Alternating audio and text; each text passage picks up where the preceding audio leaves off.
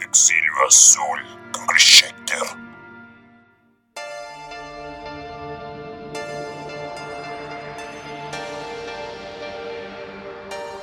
Muy buenas noches, sean ustedes bienvenidos al lugar para inadaptados Exilio Azul. Mi nombre es Chris Schechter y durante los siguientes minutos yo seré su guía en esta, la segunda parte del especial sobre la gente sombra. Exilio Azul he llevado hasta ustedes a través de Anchor FM y en siete plataformas digitales se encuentra disponible destacando Google Podcast y Spotify. No olviden que este programa está también en redes sociales como arroba Exilio Azul en Facebook y Exilio Azul FM en Twitter y a un servidor lo encuentran en Facebook, Twitter, Instagram, Tumblr, TikTok, etcétera, como arroba con K, H y ya saben lo demás. Y bueno, gracias a quienes han escuchado este especial, a quienes me ayudan a compartirlo en sus historias de Instagram. Eso es para ustedes, Ian y Sophie, los quiero mucho, montones y así son la onda. Y también a aquellos que lo escuchan por primera vez gracias a mis tweets. Te hablo a ti, Cristian, te hablo a ti, te estoy hablando a ti. Y a todos a aquellos quienes esperan los nuevos episodios son la onda. Este programa es posible por y para ustedes. Y más ahora en estos tiempos tan apremiantes y difíciles, o donde el entretenimiento es tan escaso. Habiendo dicho todo lo anterior, en la primera parte de este especial hablábamos sobre los desórdenes del sueño, la clasificación de estos para su criterio diagnóstico y luego cómo es que funciona la parálisis del sueño y las alucinaciones que vienen acompañadas dentro de esta parasomnia. Además de darles una explicación del por qué, a pesar de tener una explicación médica, neurológica, científica, la PDS resulta tan aterradora para las personas que viven estos episodios, ya sea de forma aislada o estos desafortunados que la viven de forma crónica, como el caso del fotógrafo, joyero y artista conceptual Nicolás Bruno. Sin embargo, hay preguntas en el aire, por ejemplo, ¿cómo es que la parálisis del sueño se relaciona con la gente sombra? Y más importante aún, ¿existe una explicación para el fenómeno de la gente sombra? En nuestro mundo existen una gran cantidad de sucesos, fenómenos y entidades que no podemos explicar con facilidad. Derivado de esta premisa es como existen explicaciones diversas para hacer menos inquietante dichos fenómenos. Y en algunos casos son la base de los libros, relatos orales y acontecimientos históricos con múltiples versiones. Y dicho sea de paso también las religiones, o el folclore de las religiones, mejor dicho. El asunto con todo lo que es desconocido para el ser humano es que nadie quiere quedarse con la incógnita. Y con el tiempo las explicaciones se actualizan, cambian, se adaptan al tiempo, aparecen en otras regiones, etc. Hay, hay factores en con la gente sombra pasa exactamente lo mismo, aunque hay detalles que perduran hasta nuestros días. Se define a la Shadow People, o en español gente sombra, como un conjunto de entidades no antropomórficas y manifestaciones humanoides, es decir, de los dos tipos, cuya característica principal es estar constituidos de forma parcial o total por oscuridad. Como dato extra, dichas entidades pueden ser ligeramente transparentes o translúcidas en algunos casos. Estas entidades no son un fenómeno reciente, aunque el término con el que se denomina tenga aproximadamente unos 23 buenos años, ya que hay vestigios y registros de estos entes en textos religiosos, como ya se los contaban, leyendas, y como parte de un, sistema de creencias sobre los demonios en las religiones abramánicas y sumerias. Uno de los textos más significativos son donde se menciona la existencia de una entidad sombra es el cuento de 1844 del escritor americano Edgar Allan Poe, El entierro prematuro, cuento en el que además se alude a uno de estos, a este cuento o a, o a la narrativa de este cuento, uno de los mayores terrores del ser humano, el ser enterrado vivo y estando cerca de morir, darnos cuenta de que el terror está en que no estamos solos, incluso están enterrados. Aunque no es el único, ya que en las novelas de horror gótico la figura de la sombra es un recurso recurrente. En La maldición de Hill House de Shirley Jackson o en Otra vuelta de tuerca de Henry James, por mencionar algunos, el miedo a estas entidades es algo mucho más primitivo y profundo en la psique de los personajes y por supuesto de,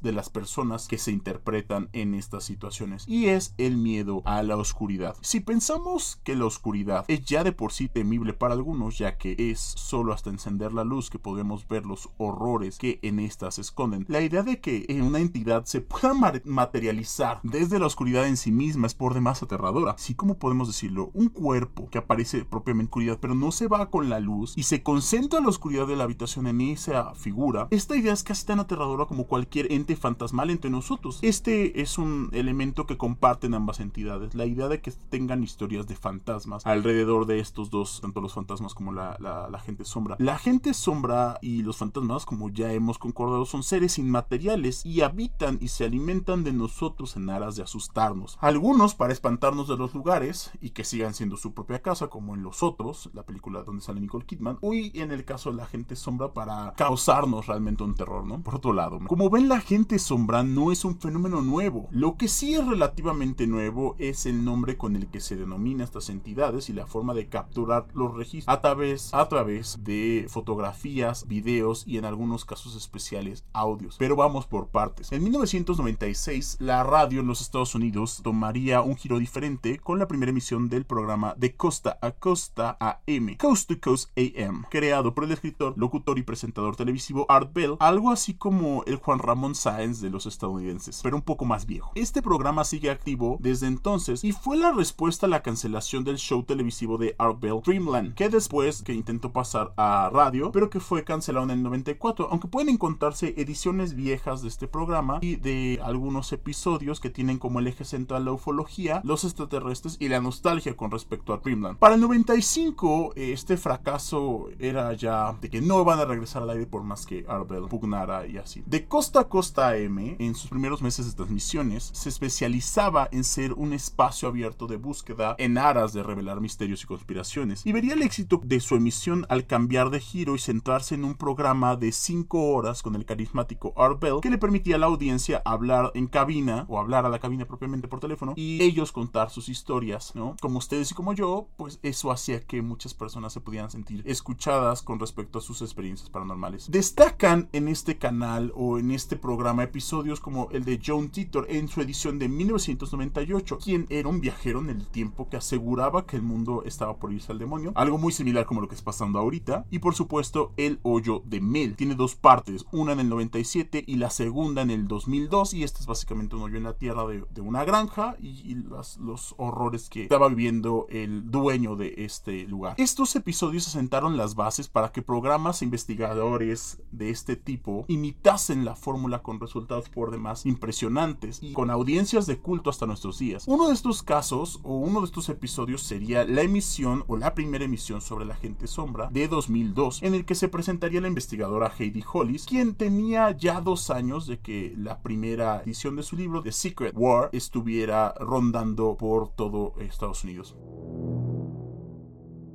That began a chain of events that's leading to the show that we're just now going to do. I think we all have experienced this. Well, maybe not, maybe not all. As you know, I began the program Dreamland years and years and years ago. And I wrote the intro to Dreamland. You remember the intro to Dreamland? You remember things seen in the corner of your eye, peripheral vision. Well, I put that in there because it's one, to me, has always been one of life's great unexplained mysteries.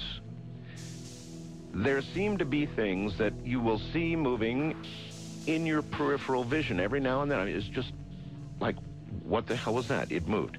And you look, and there's not, nothing there.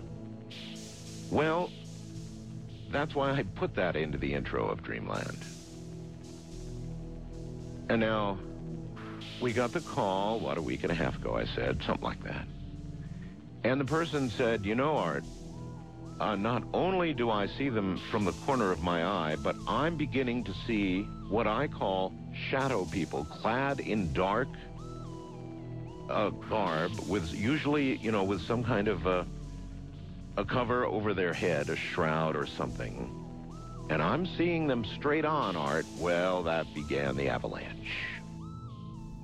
Desafortunadamente, la emisión original que se transmitió el 7 de abril de 2002 se ha perdido, incluso la sesión que tuvieron en 2006, pero antes de su fallecimiento, me refiero de Art Bell, 13 de abril de 2018, este realizó actualizaciones de este tema con Hollis sobre la gente sombra en dos ocasiones, 2012 y 2017 respectivamente. En estos episodios hablaron de las características o categorías de estas entidades sombra, además de las posibles explicaciones para estos fenómenos. El clip que escucharon hace unos minutos es tan solo un fragmento de una de las actualizaciones en septiembre de 2012, cortesía del canal de YouTube MichaelTube 4.0 y les dejaré el link en la descripción de este capítulo en Anchor FM, este episodio de una hora y 58 minutos. Después abajo les dejaré un link a un segundo programa con, con Heidi Hollis el 5 de febrero de este año. Son 37 minutos de duración por si les interesa escucharlo y escuchar un poco la postura de Hollis.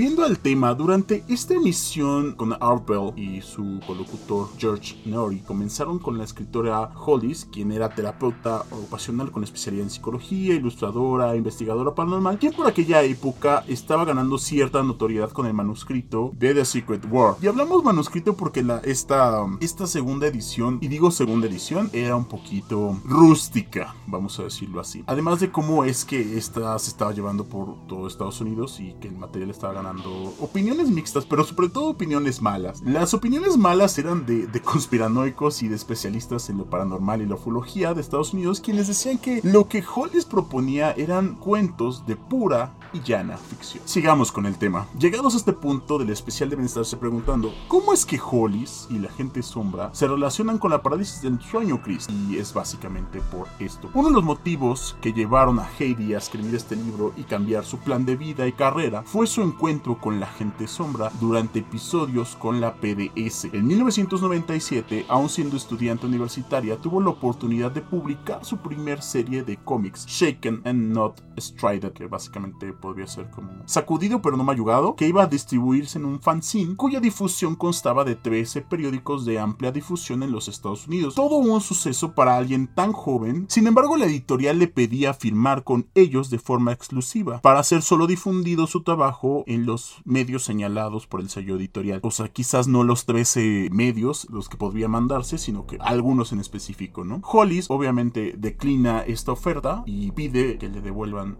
los tirajes que estaban por salir, ¿no? Para complicar las cosas, el sello quiebra, o sea, se va a la quiebra, así tal cual, se va a la quiebra, justamente después de la negativa de Hollis y el tiraje del cómic nunca le fue devuelto, o sea, que literal se perdió y ella nunca pudo recuperarlo, o sea, no hay copias, nadie sabe qué pasó, si se llevaron a la imprenta, estaban por salir, o sea, si se perdieron en algún momento, si la editorial los quemó, nadie lo sabe, pero básicamente ella nunca pudo recuperarlos, enfrentándose a un inicio poco alentado, porque Hollis tenía deudas universitarias que no podía saldar y con un sentimiento de, de derrota que le impediría dibujar por algo así como los siguientes 10 años de su vida. El estado anímico de Hollis era por demás desolador y pesimista. Ella define a este periodo de su vida como oscuro. Algunos estudiosos de la ley de atracción aseguran que al ser energía, los seres humanos sobre la energía en la que vivimos. Es decir, Hollis también cree esto y lo que hace es, bueno, sabes que si yo estoy en un mood depresivo, triste y oscuro, pues mucha gente se va a acercar a mí. Pero ¿qué pasaría si no solamente la gente que está en el mismo mood emocional que a mí? O hablando específicamente, ¿qué pasaría si no solamente la gente viva y de este plano de acercar a mí? Una de las primeras interrogantes que tenemos con este tema. Al principio de los episodios de la parálisis del sueño de Hollis, logra percibir durante este estado seres sombra. Primero de forma tímida, viéndolas de algún punto esquina de la habitación, para en posteriores ocasiones percibirlos de forma más cercana, incluso hasta sentados en la cama con ella. Nada de eso hubiese sido significativo de no haber sido porque apareció la entidad más significativa de la gente sombra justo al final de, de sus episodios con la parálisis del sueño y este es el hombre del sombrero, de quien les hablaré en la tercera parte de este especial para que ustedes no se lo pierdan. Luego de meses de vivir aterrorizada entre las deudas, lo emocional, lo económico y la, la parálisis del sueño y la gente sombra, Heidi decide averiguar qué le está ocurriendo y encuentra que había otras personas como ella que estaban pasando por momentos difíciles y que eran acompañados por alteraciones, alteraciones del sueño, entre las que destacan los terrores nocturnos y la parálisis del sueño, quienes, al igual que ella, tienen encuentros con la gente sombra, pero sobre todo con el hombre del sombrero. Así es como se decide a recopilar toda la información y hacer un proceso de escritura de dos meses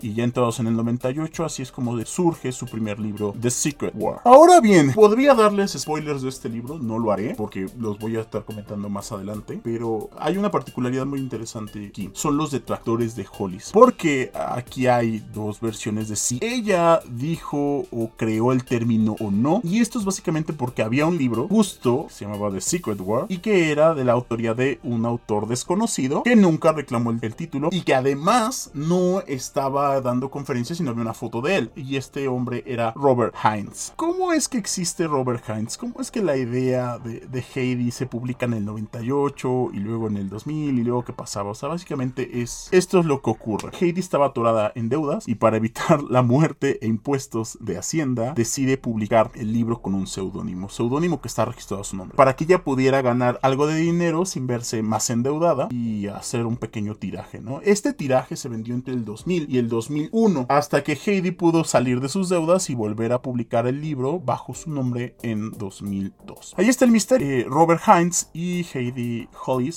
son la misma persona. Ahora bien, ya teniendo contexto, visualicemos todo lo que le pasaba a Heidi Hollis, veamos cuál fue su lucha editorial y ese tipo de cosas. Hablemos ya sobre la gente sombra. En los libros de Hollis se han manejado diversas posibilidades para dar respuesta al fenómeno de la gente sombra. ¿Qué es? ¿Cómo funcionan? ¿De dónde vienen? ¿Hay una explicación científica? ¿No la hay? Este, todos son paradigmas. No lo sé, yo voy a contarles cinco, quizás aquí incluye una más que me estoy dando cuenta que no agregué en el guion, pero que sí está en mi idea, para darles unos rasgos y por supuesto qué opino de Hollis para cerrar este tema, ¿no? En primer lugar, recordemos que el folclore, sobre todo de estos seres alrededor del mundo, existe desde épocas antiguas. Hollis no dejó estas explicaciones fuera de sus investigaciones, sin embargo no tienen un eje central, a lo que catalogaremos aquí como la parte del el mito o influencia oscura. Esta explicación se refiere a los avistamientos de la gente sombra en países como Rumanía, Serbia e Irlanda, por mencionar algunos en los últimos 200 años en las que los encuentros con estas entidades no están aislados a la parálisis del sueño, sino que también han ocurrido a plena luz del día, pero siempre en lugares cerrados. En este apartado aparecen las características secundarias de estas entidades, como la inteligencia, la presión de que pueden verte o imitar algunos de los movimientos de los estás haciendo como a modo de efecto espejo, además de que suelen moverse con una extrema rapidez. En Rumania se tiene por explicación que estas entidades son vampiros que al no poder renacer requieren de la sangre de sus víctimas para poder atravesar a nuestro mundo y conseguir facciones humanas. Existe una segunda versión de este mito sobre los vampiros y la gente sombra, según los relatos recopilados por Hollis en las que estas entidades son personas que por alguna razón bebieron sangre y quedaron malditos para vagar enfundados en sombras por el resto de la eternidad. Si lo vemos con cuidado, esto explicaría el mito de los vampiros según la tradición romaní. Ahora bien, para los alemanes, la idea de, del doppelganger y la gente sombra no está tan alejada. Por ejemplo, te dice que cuando una persona va a morir puede alcanzar a ver a una entidad sombra o a su doble en algunas partes y esto le puede dar una idea de que va a morir de forma trágica y en muchas de las leyendas del folclore alemán así ocurre. Entonces, esta anotación la tengo justo en mi libreta, pero no sé por qué no la metí en el guion, pero es una segunda explicación, o sea, básicamente que sean entidades tipo fantasma, presagios, como las banshees, que se aparezcan con las personas para decirles que van a morir de forma horrenda y espeluznante. Vayamos al tipo 2, antenas de energía oscura. En este segundo tipo, la explicación tiene un componente emocional, es decir, estas entidades solo se manifiestan con personas que están atravesando una situación emocional por demás deprimente. Es decir, que cualquiera en este momento que estamos viviendo el COVID podríamos ser antenas de energía oscura. Tengamos en cuenta el propio caso de Hollis, que tiene que ver con respecto a su pérdida del cómic, la situación precaria en la que se encontraba y podrían ser una antena de baja frecuencia para que estas entidades oscuras se presentaran frente a ella en un momento de angustiosa necesidad. Acá aplica la frase uno es lo que come, pero con un ligero cambio de, narrativa. Uno es lo que atrae. Bajo este entendido, la gente sombra le aparece a quienes están viviendo un infierno o es solo mera casualidad. La respuesta en sí parece que se alimentan de su tragedia, desdicha y desesperanza. Y cuando se hartan de esas emociones, las entidades sombras pueden pasar a la violencia física e incluso al intentar asesinar a sus víctimas. Apartado 3. Dimensiones paralelas. La investigadora y medium Natalia Kuna, que también ha llegado a la gente sombra al mismo tiempo que Heidi Hollis, tiene por explicación a este fenómeno derivada de sus sesiones con personas que han estado acosadas, incordiadas por la gente sombra, los siguientes datos. En mi experiencia puedo decir que la gente sombra son seres conscientes, inteligentes y con una carga emotiva poderosa. Estas entidades no son paranormales, sino interdimensionales, y es debido a esto que pueden cambiar de forma a voluntad para poder pasar a gran velocidad de una dimensión a otra cuando son detectados por el ojo humano común. En lo particular, esta explicación es la que más sentido me hace a mí, ya que en la siguiente parte de este especial hablaremos sobre los tipos de entidades sombras que se han descrito tanto por pacientes afectados por la parálisis del sueño y aquellos que han logrado capturarlos en fotos o videos. Por otro lado, esta explicación se puede ligar con la teoría de la inmortalidad cuántica, que, palabras más, palabras menos, se refiere a que la energía de una persona no desaparece al morir, sino que se mueve a otra dimensión. Por ejemplo, esta teoría plantea que cuando una persona muere, muere, su energía pasa a otra dimensión siendo otra versión de la misma persona. Algo así como el Peter Parker del universo Spider-Man, pero muriendo en cada universo para poder existir en otra dimensión, aunque exceptuando, por supuesto, a reinterpretaciones del personaje como Miles Morales y Spider-Gwen. Apartado 4. Demonios y entidades de bajo astral. Esta explicación es algo que vimos en el especial del exorcista. Básicamente una persona puede percibir un ente de bajo astral o demoníaco y pasar por la fase de infestación antes de pasar a la fase de posesión. En muchos casos en los que se requiere un exorcismo, las, las víctimas de posesión manifestaron antes de ser poseídas que habían sido acosadas por entidades oscuras que primero las veían desde las sombras hasta que al final se acercaban tanto llevar o dejarlos inmersos en una completa oscuridad. Interesante, ¿no? Es como una forma de verlo también. Apartado 5. Extraterrestres negativos y abducción. Heidi Hollis tuvo problemas para publicar su libro y otras obras, independientemente de la popularidad que había ganado, por esta teoría, ya que esta misma basa otras corrientes de, investigación de su trabajo. Ella estipula que las entidades sombras se aparecen y llevan a los individuos a estados de secuestro. Esto es por la parálisis del sueño y una vez en este estado, las entidades sombra experimentan con las víctimas, hasta el punto de que los recuerdos de estas abducciones sean borrosos y casi rayando entre lo onírico y la pesadilla. Hasta aquí dejamos los cinco tipos. Para concluir este especial sobre el fenómeno de la gente sombra, hay que dar algunas explicaciones o intentar resolverlo a profundidad. Si bien es cierto que no es reciente, como hemos visto, y que es parte del imaginario popular, religioso y colectivo, pues la oscuridad es parte de nuestra cultura en sí misma. No hay que ver, ¿cómo decirlo así? No es sino hasta que Hollis le da una explicación, se preocupa por averiguarlo, se interesa por saber qué ocurre, no solamente desde su experiencia personal, lo que puede linkarse a otras obras, por ejemplo, Anne Rice hacía justo esto, ¿no? Estaba viviendo una situación complicada y decidió convertirla en una saga de vampiros bastante exitosa y que sigue influenciando el horror gótico hasta nuestros días. Incluso puede ser bastante más actual el horror gótico de Anne Rice que el de eh, escritores previos como Bram Stoker. Pero han pasado 23 años desde que esto se originó y de, que Holly llevara su viaje personal a la oscuridad. Ha publicado seis libros, tres sobre la gente sombra, además de una serie de cómics con el nombre de Los Visitantes o The Outlanders en inglés, o da conferencias sobre su experiencia sobre el tema y además todavía sigue siendo invitada especial en programas de radio, además de su propio canal de YouTube y también el podcast y programa de radio que ya tiene semanalmente. Sin embargo, a título personal, tengo un problema con una parte de la obra de Hollis. Y es porque mientras por un lado se hizo famosa gracias a las entidades oscuras y al darle un nombre a un fenómeno que bien pudo haber influenciado a los vampiros, en los últimos años le ha dado por, ¿cómo decirlo? Contar. Ser una fanática religiosa, que no es una coincidencia, ya que las obras que no he mencionado, por ejemplo,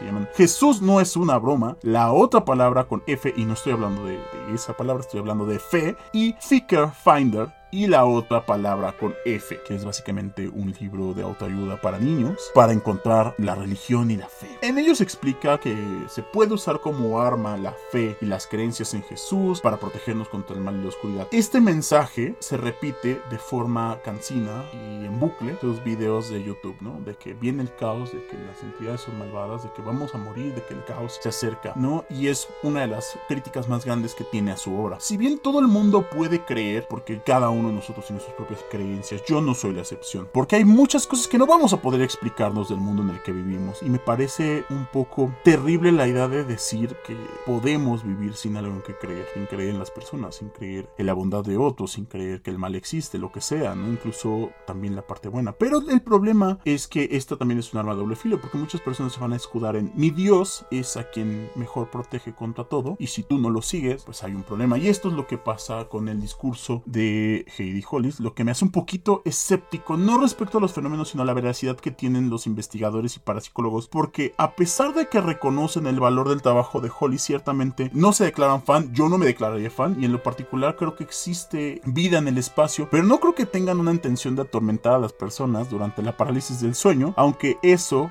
bien podría ser un enfoque del síndrome de estrés postraumático no mencionado en la obra de Hollis. En todo caso, esta es mi opinión y ustedes pueden seguir a Heidi Hollis para ver si empatizan o no con lo que digo y si no empatizan pues recuerden que pueden decírmelo en redes sociales, recuerden que el Exilio Azul está en la fanpage en Facebook y también en Twitter como arroba Exilio Azul FM. Pronto tendremos la tercera y tentativamente última parte de este especial sobre la gente sombra. En ella quiero abordar el punto que mucha gente me está pidiendo si voy a hacer para esto. Quiero hablarles de los tipos de gente sombra, la importancia o el protagónico que tiene el hombre del sombrero y por supuesto algunas anécdotas de personas reales frente a este suceso paranormal, interdimensional, llámenlo como quieran. Gracias a todos los que me han escuchado. También quiero agradecer antes de irme a todas esas increíbles personas que me felicitaron el miércoles porque los amo, porque se acordaron de mi cumpleaños y pensaron en mí y, me escribieron y tomaron fotos y, ese tipo de cosas. Gracias por hacer de mi aniversario en esta forma aislada lo más cercano, amoroso y fantástico este 2020. Ahora sí, ah, no es cierto, no es cierto, le mando un saludo a mi amigo Augusto, porque luego dice que yo no le mando saludos y que soy una horrible persona, y también le mando un besote a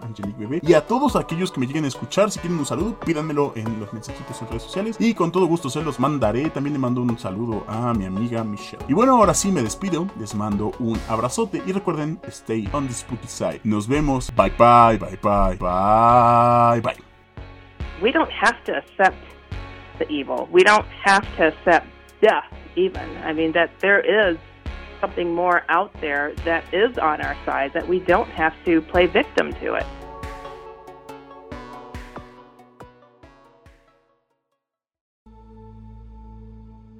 Este es un restablecimiento de su señal. Nos vemos pronto, aquí, en el Exilio Azul.